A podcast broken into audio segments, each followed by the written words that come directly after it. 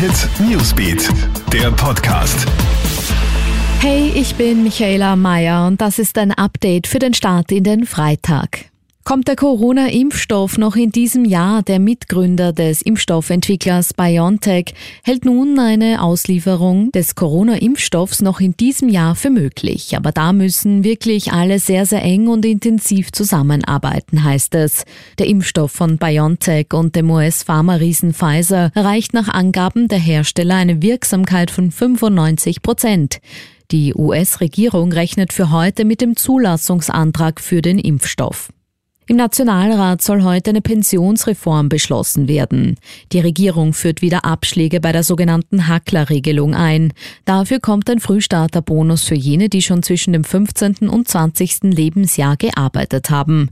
Der Frühstarterbonus bringt 60 Euro pro Monat zusätzlich.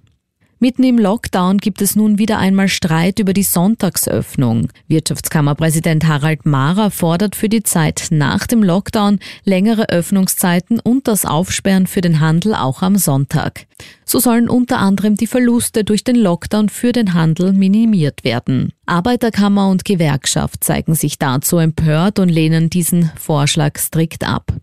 Und eine Niederlage zum Glück ohne Folgen. Dominik Thiem hat sein letztes Gruppenspiel bei den ATP Finals in London verloren. Österreichs Tennis Nummer 1 muss sich dem Russen Andrei Rublev mit 2 zu 6 und 5 zu 7 geschlagen geben. Jedoch ist Thiem schon zuvor als Gruppensieger festgestanden und fix fürs Halbfinale qualifiziert gewesen. Und dort trifft Thiem nun morgen entweder auf Novak Djokovic oder Alexander Zverev. Alle News und Updates gibt's für dich immer im Kronehit Newsbeat und laufend online auf kronehit.at. Kronehit Newsbeat, der Podcast.